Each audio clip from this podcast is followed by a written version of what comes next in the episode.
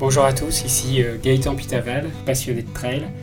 Je vais vous partager des histoires de trail à travers ce podcast, des histoires d'hommes, de femmes, des aventures, des émotions, mais aussi des histoires de courses mythiques. Bienvenue à tous. Et là, euh, je monte donc le, dernier sommet, euh, brouillard euh, très très épais, et je me perds voilà, pendant 8 heures. The Barkley Marathons is a 100 mile race comprised of five 20 mile loops that you have 60 hours to complete. Bonjour à tous, bienvenue dans ce nouvel épisode de Trail Story.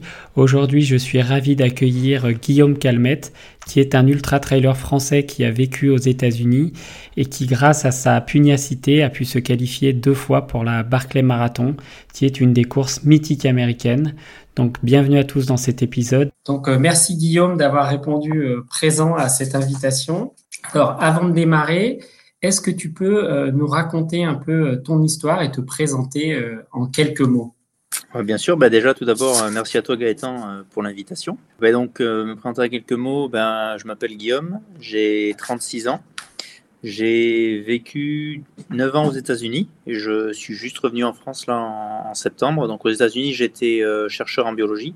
Là, je suis revenu, j'ai fait un petit changement de, de carrière et je travaille dans la data science. À la base, tu étais sportif, euh, tu as, tu as une expérience dans le domaine du sport euh, avant de te lancer. Ah Oui, tout à fait. Donc, euh, bah, depuis tout petit, en fait, bah, j'étais un peu hyperactif. Donc, du coup, mes parents, ils m'ont, ils m'ont envoyé là où ils pouvaient euh, pour, calmer mes nerfs. Donc, j'ai fait un peu tout. Euh, j'ai fait de la lutte, du judo, du triathlon, euh, du basket aussi beaucoup.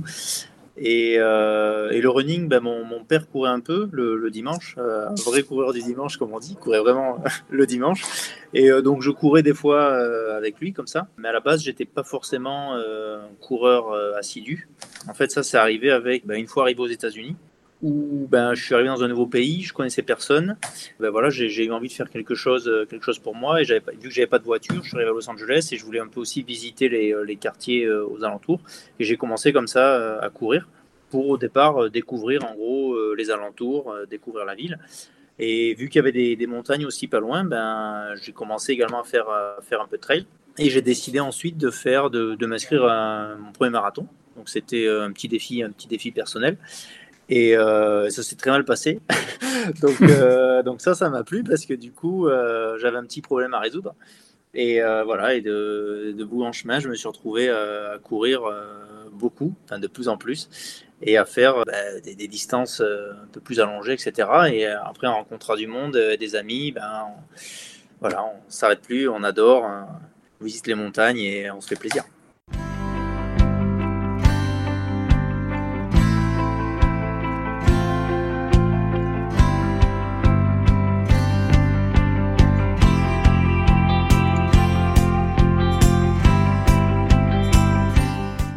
Alors, cette envie de faire la Barclay, alors chez toi, elle remonte à quand et qu'est-ce qui t'a donné envie de faire cette course euh, si particulière? Donc la Barclay, j'en ai entendu parler pour la première fois il y a à peu près euh, 6-7 ans. Donc c'était juste par un ami qui m'a forwardé un, un article du, du Washington Post où il parlait de cette course, euh, voilà, la Barclay dans les bois, etc.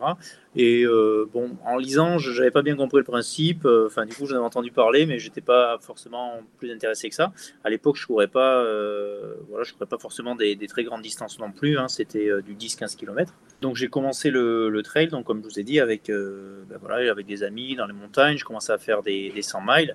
J'ai trouvé ça euh, vraiment chouette. Voilà, maintenant j'ai fait un 100 miles. Qu'est-ce que je, qu'est-ce que je peux faire d'autre? Et j'ai regardé un peu autour euh, bah, les courses qu'il y avait. Alors, il y a des courses euh, exceptionnelles aux États-Unis. Il y a Hard Rock, par exemple. Mais un des problèmes, c'est que bah, c'est très, très dur d'y rentrer. À Western State, pareil, c'était euh, assez dur, assez dur d'y rentrer. Et puis, du coup, il y a cette, cette Barclay qui est, euh, revenue dans le menu et auquel je, me suis- bah, je me suis rappelé. Et donc, euh, bah, j'ai commencé à bien me renseigner dessus. Et c'est vrai que le concept, euh, bah, c'est extraordinaire. hein. C'est, euh, on est tout seul face à, face à cette course. Et cette course, on ne sait pas trop ce que c'est. On entend tout le monde en parler de Barclay, mais euh, c'est- c'est c'est dur à décrire parce que très peu de personnes n'en parlent aussi. Donc, on a très très peu de détails. Et donc ça, ça m'a beaucoup intrigué. Évidemment, comme il faut euh, un petit CV euh, pour, arriver à la Barclay, je me suis dit qu'est-ce que, qu'est-ce que je peux faire? Et j'ai eu la chance de, de gagner un 100 miles aux États-Unis, qui était Angeles Crest 100. Et après, j'ai commencé à faire beaucoup de courses hors trail, puisque la Barclay en elle-même n'est pas une course, une course balisée. Et c'est important du coup dans, dans le CV d'avoir des voilà un peu de courses d'orientation par exemple, des choses comme ça. Et j'ai appris qu'il y avait euh, il y avait deux golden tickets, ce qu'ils appellent. Donc il y a deux courses en fait également organisées par le, le même organisateur, donc Lazarus Lake, qui si vous, la, vous les gagnez euh, vous permettent d'avoir une entrée garantie euh, à la Barclay. Et donc ces deux courses sont d'une part la Barclay Fall Classic, qui est donc un 50 miles organisé dans les dans le bois de Frozenhead euh, dont la plupart euh, des trails partagent, enfin, sont les mêmes que, ceux de la Barclay. Euh, donc il y a cette course-là, il y a la fameuse aussi Big Backyard, qui est en fait une, course dite Last Man Standing, dont le principe bah, est tout simple et très beau aussi. une boucle de 7 km à faire en une heure. Il n'y a pas de finish. Le, finish, c'est quand plus personne ne veut, ne, veut, ne veut, repartir sur cette boucle et que vous êtes le seul à. Et donc, bah, j'ai eu la chance, en 2017, euh, oui, 2017, de, bah, de participer donc, à la Big Backyard. Et euh, au bout de 36 heures, on n'était plus que, plus que deux coureurs. Et ça a duré ensuite 23 euh, heures de plus. Et, au bout de 59 heures, bah, il restait plus que moi et j'avais mon ticket à la Barclay. Énorme.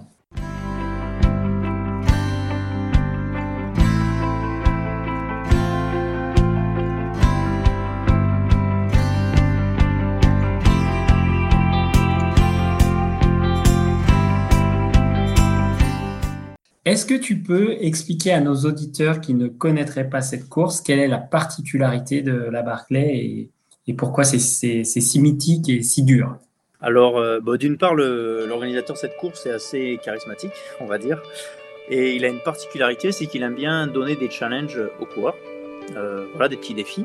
Et donc, son idée de défi, c'est de proposer une course qui évolue en fonction du temps à partir du moment où des personnes terminent. C'est-à-dire que son, but ultime est de proposer une course qui est à la limite de ce qui est capable, euh, ce qui est, ce qu'un humain est capable de faire.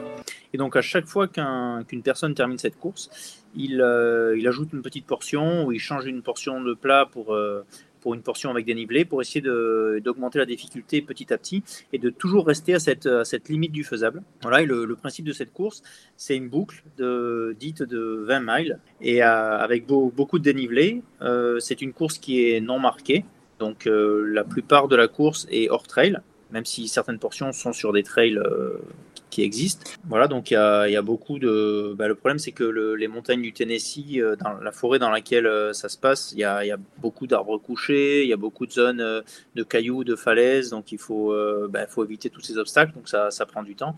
Et des fois, la, la végétation est très très dense, ce qui, ralentit pas mal. Vu qu'il n'y a pas de marking, vu qu'il a pas de, marquage, il faut quand même prouver qu'on a suivi le chemin qui a été préconisé la veille de la course, en fait, euh, il nous donne une, euh, propose une carte avec le, tracé de la course. Donc il n'y a, qu'une seule carte et il faut donc euh, recopier le trajet sur sa, sur sa propre carte personnelle. Et une fois qu'on a ça, on attend le départ, qui n'est pas défini à l'avance non plus. Dire qu'on sait que ça peut, ça peut partir entre minuit et midi du, jour d'après, mais on ne sait pas quand. On sera prévenu juste une heure avant. Que, donc on dort très mal évidemment, parce qu'on ne sait pas quand ça va partir, on ne sait pas si, s'il faut, bien, faut bien dormir, si on aura le temps et que ce sera par exemple à 9h ou 10h du matin, ou si ça partira juste 2-3 h du matin. Donc après ce départ, euh, pour prouver qu'on suit bien le trajet, il y, a des, y a des livres qui sont cachés dans, dans, cette forêt, dans ces montagnes, et on doit euh, arracher la, la, page de chaque livre correspondant à son numéro de dossard. Puisqu'en plus, à chaque boucle, ensuite, euh, vous donnez votre dossard et vos pages. Et en, quand vous êtes prêt à repartir, on vous donne un, numéro, un nouveau numéro de dossard. There's paperback books which are kind of strategically placed so that to get them all you have to follow the course. And you pull out the page number that matches your bib. You have to turn in your, your pages to show that you've done the course. Voilà, pour porter pour, euh, pour une boucle. Et voilà, donc c'est euh, un peu une, une, chasse au trésor euh, dans la montagne. Donc une boucle, c'est à peu près 35-40 km, c'est à peu près ça. Donc il y a la limite de temps est 12 heures. Donc ça paraît, euh, ça paraît assez, assez, simple sur papier. Évidemment, donc c'est 12 heures par boucle.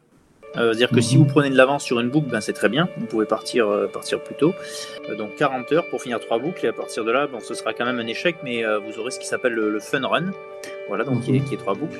Ben, après, si vous passez par contre les 36 heures, vous avez ensuite 48 et 60 heures euh, pour les, les fameuses 5 boucles, cinq boucles de, de la Barclay. D'accord, donc on pousse le corps euh, au-delà des limites, euh, presque à, à la bordure des limites humaines. Ben, après, il faut savoir qu'en 30 ans, euh, cette course a existé depuis 30 ans, il y a 15 personnes uniques qui ont, qui ont fini cette course.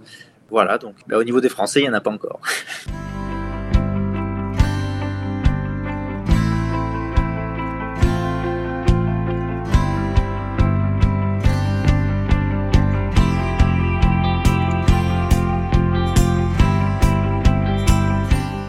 Donc te voilà sélectionné parmi les 40 euh, participants à ce trail euh, qui est la Barclay euh, 2019. Quand tu sais que tu es pris, la préparation, là, qu'est-ce qui se passe dans, ta tête et comment tu te prépares à, une course comme ça? Et euh, bah, déjà, j'étais euh, super content.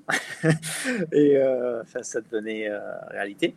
Donc, euh, bah, ouais, c'était beaucoup, beaucoup d'entraînement pendant, pendant plusieurs mois, euh, jusqu'au jour de la course. Bah, alors, j'ai fait beaucoup de, de dénivelé, évidemment. Là où j'habitais à Los Angeles, j'avais la chance d'habiter à quelques, quelques kilomètres euh, donc des montagnes. Et euh, il y avait notamment une, une montagne assez, assez raide. Donc, ça faisait. euh, 300 mètres de dénivelé sur, ah, sur, sur pas beaucoup sur moins d'un kilomètre euh, sur moins d'un kilomètre peut-être 800 mètres donc on était euh, on était 35 euh, 35% et je faisais du coup euh, des allers-retours voilà des fois pendant toute la nuit des sessions de 12 heures des choses comme ça. Donc même si j'avais l'entrée garantie il faut savoir que donc pour la Barclay pour s'inscrire il y a une il y a une, fenêtre de temps très très spécifique à laquelle vous devez envoyer une, une lettre à l'organisateur. Parce que l'organisateur n'a pas de site internet et il faut le contacter par ses propres moyens. C'est, c'est... Exactement, c'est, c'est un peu une chasse au trésor avant la chasse au trésor. Hein. Il faut... C'est Ouais. ça aussi qui est super intéressant, c'est de, de trouver les petits indices de ce qu'il faut faire, à quel moment faut-il envoyer, ce qu'il faut mettre dedans, etc.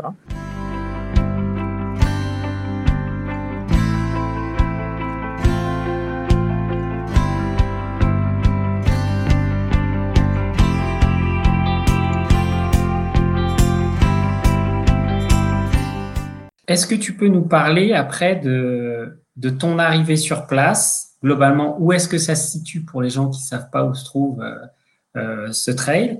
Et quelle est l'ambiance et l'environnement euh, dans ce fameux parc là que tu vas peut-être nous décrire? Et, toi, quand tu arrives, est-ce que tu es seul? Tu es, accompagné? Tu as, une team? Comment ça se passe? Donc le parc s'appelle Frozen Head, c'est dans le, Tennessee. Et il y a un tout petit camping, voilà, donc qui peut, qui peut avoir euh, 50, 50 personnes en gros dedans. Donc c'est euh, voilà, c'est très familial.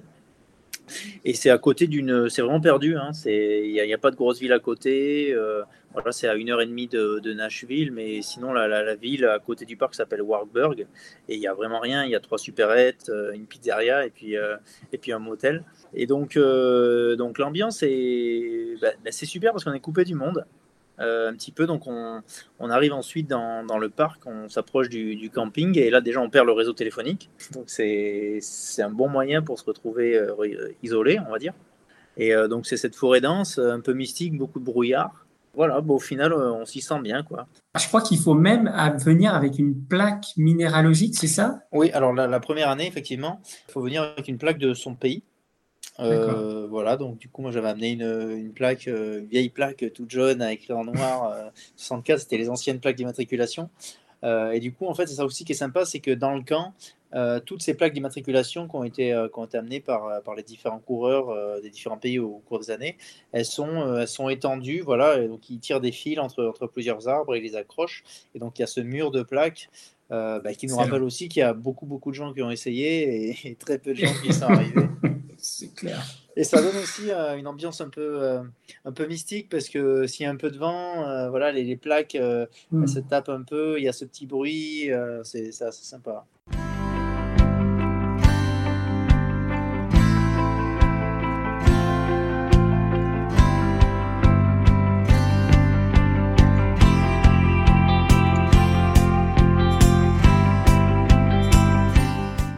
Alors, il y a quand même dans le décor un, un truc un peu sinistre, c'est que je crois qu'il y a une, vieille prison américaine Euh, et alors cette prison, elle fait un peu partie du mythe, non? When we started having the race, the prison was still open.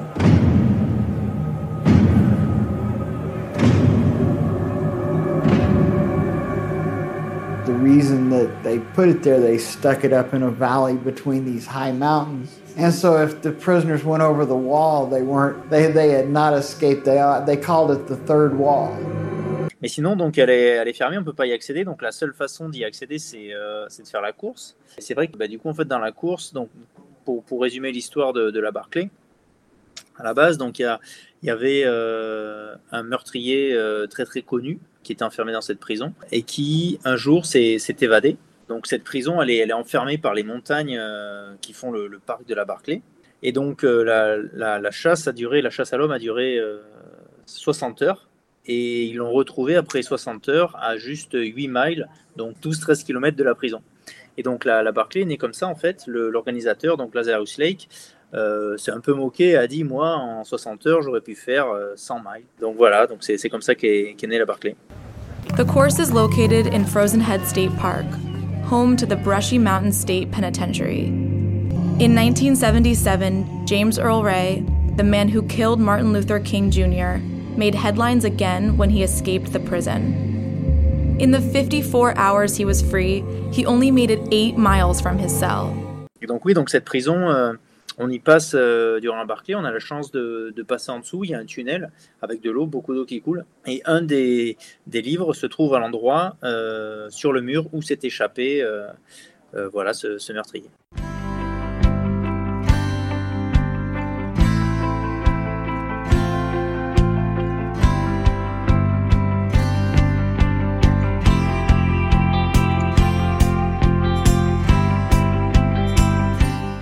Avant le départ, il y a ce fameux euh, Lazarus Lake hein, qui, est, qui est particulier.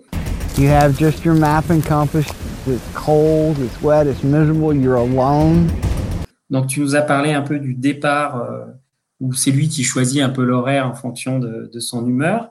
Quand le départ va être donné, il va allumer une cigarette, je crois, c'est ça la légende. Are y'all about ready? You start the race with a cigarette light. Which feels very untraditional for most race starts. Yeah, we always use a camel because that's about the best cigarette, I think. Why do we light the cigarette? Because uh, you might as well have fun. Quand tu le vois mettre euh, la cigarette à la bouche, là, dans quel état d'esprit tu es pour cette Barclay? Alors, juste avant la cigarette, donc il euh, y, y, a une étape aussi euh, assez, euh, assez mythique qui est donc le, le, quand il souffle dans son coquillage. Donc en fait, la cigarette, une heure avant, on a été prévenu qu'il allait allumer sa cigarette une heure après. Pour prévenir tout le camp que dans une heure, le départ va être donné, il souffle dans un, dans un vieux coquillage.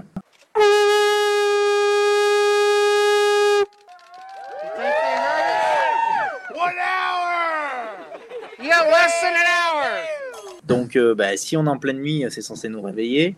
Euh, mais bon, vu que personne ne dort euh, très profondément, de toute façon, on, est, on est facilement réveillé par ça.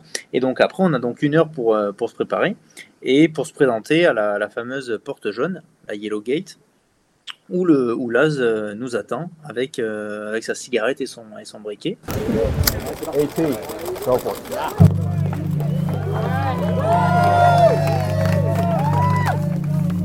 donc, c'est très très solennel euh, au niveau du départ. Il hein, n'y a pas un bruit. Tout le monde, on se regarde, on ne sait pas trop ce qui nous attend, surtout la première fois. Après, les vétérans, ceux qui l'ont déjà fait, bah, ils savent un peu ce qui, va les attendre. Mais c'est vrai que la première fois, c'est. Ben voilà, on se retrouve euh, face à cette porte jaune, le trail est devant nous. Bon, on espère tous qu'on aura une bonne aventure, mais on sait très bien que nos chances sont maigres.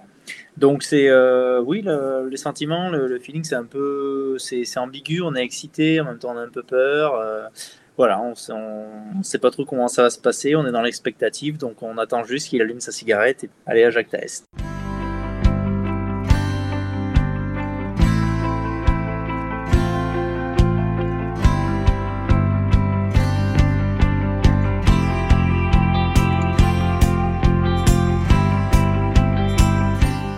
Donc une fois qu'il a allumé sa cigarette, c'est parti. Est-ce que tu peux nous parler de ta première boucle et, euh, comment ça s'est passé au début de la course, on va dire? Alors la première fois qu'on a la Barclay, évidemment comme euh, la plupart de la Barclay se fait hors des, sentiers marqués et que ces sentiers ne sont pas accessibles euh, en temps normal, c'est-à-dire qu'on ne peut pas aller repérer les parties qui sont hors du trail. Donc ce qu'on essaye de faire, c'est d'essayer de, rester dans un groupe où il y a des, personnes qui ont déjà fait cette Barclay, parce que eux, ils vont être, euh, ils vont être capables euh, un peu de vous donner des conseils, par exemple en disant voilà, quand tu vois ces deux pierres là, tu sais qu'il faut tourner à droite.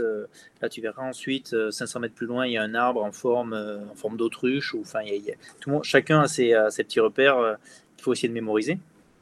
Et donc on essaye de, rester euh, dans un groupe euh, parce qu'on sait que si on est tout seul, ben, ça va être très très difficile euh, de s'en sortir. Parce que rien que savoir, on a effectivement une carte avec les emplacements des livres, mais une fois sur place, par exemple, si le, donc en plus de la carte, il faut savoir qu'on a une, on a une, ce qu'ils appellent un roadbook, donc une description assez précise du trail qu'on doit prendre. Et il y a notamment, par exemple, ben voilà, vous arriverez en haut de cette montagne et le livre sera sous une pierre. Bon, ben, ça a l'air simple. Et donc, on arrive en haut de la montagne et puis là, on voit 150 euh, pierres. Et c'est euh, OK, là, laquelle on choisit. Donc, du coup, en plus, en étant un groupe, ben, chacun euh, part, on essaye. On... Donc, du coup, ben, chacun essaye de mémoriser voilà, la pierre où le, livre est en dessous. Et donc, du coup, ça, ça aide d'être avec des vétérans. Donc, voilà, donc la première boucle, ben, on, est très solidaire. Il faut savoir qu'en fait, il y, a très peu de compétition entre coureurs à la Barclay. Euh, voilà, on sait très bien que bah, y a très peu d'élus qui, vont finir. Mmh. Donc c'est comme euh, c'est voilà, c'est toute l'équipe euh, contre la course et on essaye d'être solidaire jusqu'au bout en espérant qu'un d'entre nous bah, vaincra la course cette année.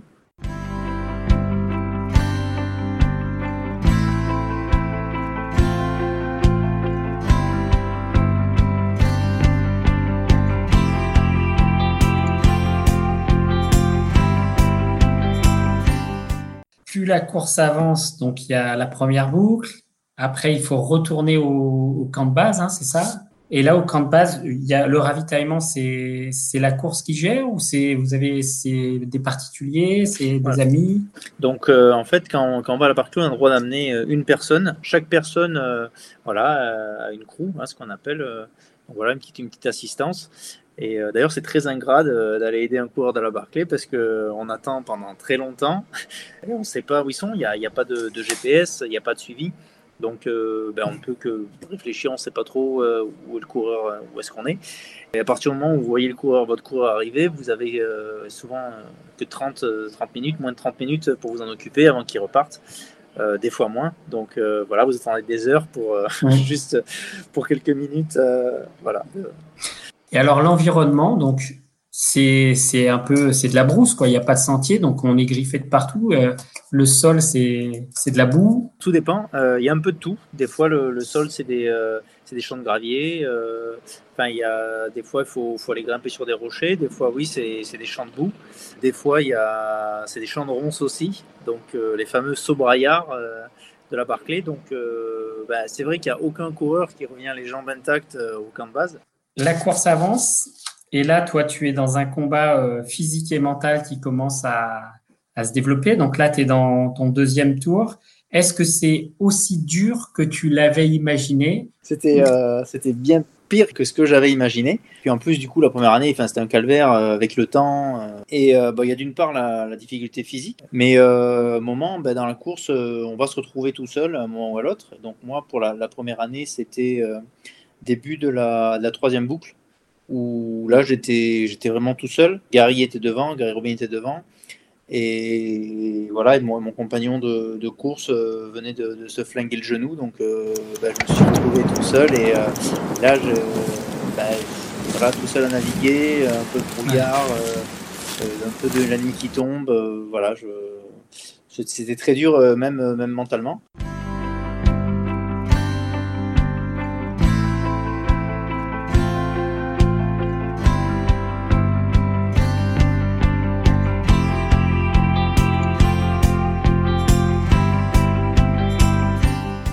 On arrive à cette fameuse euh, troisième boucle. Alors, je crois que pour toi, euh, en 2019, il y a eu, euh, tu as flirté avec les, 36 heures et il te manquait, je crois, alors il te manquait trois minutes, c'est ça, pour passer à la quatrième boucle. Alors là, comme dans ta tête, qu'est-ce qui se passe là? Bah alors en plus j'avais une histoire avec cette, cette, troisième boucle. Parce que donc en 2018 euh, j'arrive au dernier livre après 37 heures. Donc là il me reste 2 km et demi pour entrer au camp voilà et je sais que bon ben j'ai voilà j'ai 3 heures pour faire 2 km et demi pour euh, faire un fun run donc je me dis bon c'est dans la poche. Donc j'ai tous mes livres en poche. Et, euh, et là, euh, je monte donc le, le, le dernier sommet, brouillard très très épais. Et je me perds voilà, pendant 8 heures. Donc, donc, je finis en fait en 44, 45 heures en gros, donc hors, hors délai. Et donc oui, donc la, la, troisième boucle, bah ouais, c'est un peu ma, pierre noire, on va dire. Et donc là, cette année, j'arrive en haut au dernier livre. Et il me reste peut-être 35 minutes et je me dis ah c'est jouable, c'est jouable et je cours, je cours, je cours, je descends et je veux, je veux pas regarder ma montre je veux pas regarder. Et, en plus, j'espère que, ma montre n'est pas forcément à l'heure et qu'il me reste plus que, que, ce, que ce, qui me reste vraiment. Et, euh, et donc j'arrive à cette barrière et là, là on me dit, ben voilà, euh, Laz me dit, ben ah, c'est bien joué, mais euh, bon, il manque trois. Voilà, il était trois minutes.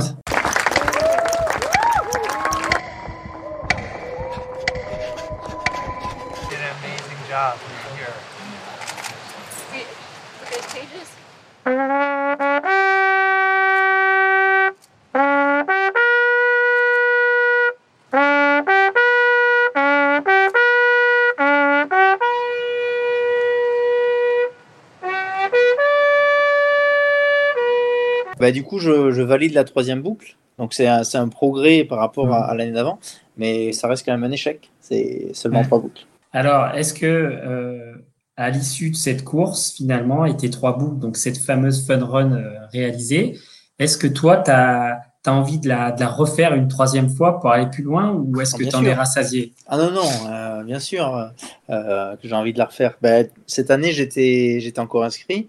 Bon, la, la course, euh, hélas, a été, annulée à cause du coronavirus. C'est, ben, c'est un projet personnel, on va dire un, un, long projet. Enfin, c'est pas juste, c'est un travail de plusieurs années, quoi, on va dire. Mmh. Et c'est ce qui est bien aussi, c'est que du coup, Lazarus Lake c'est pareil, il sait que voilà, les gens vont pas forcément réussir du premier coup, donc il donne euh, à partir du moment où il investit dans quelqu'un, il va, leur donner euh, voilà plusieurs années pour euh, pour essayer de voilà de, s'améliorer et de, finir la course. Donc à partir du moment où on montre une progression, ben, il va il va encore voilà redonner redonner la chance quoi.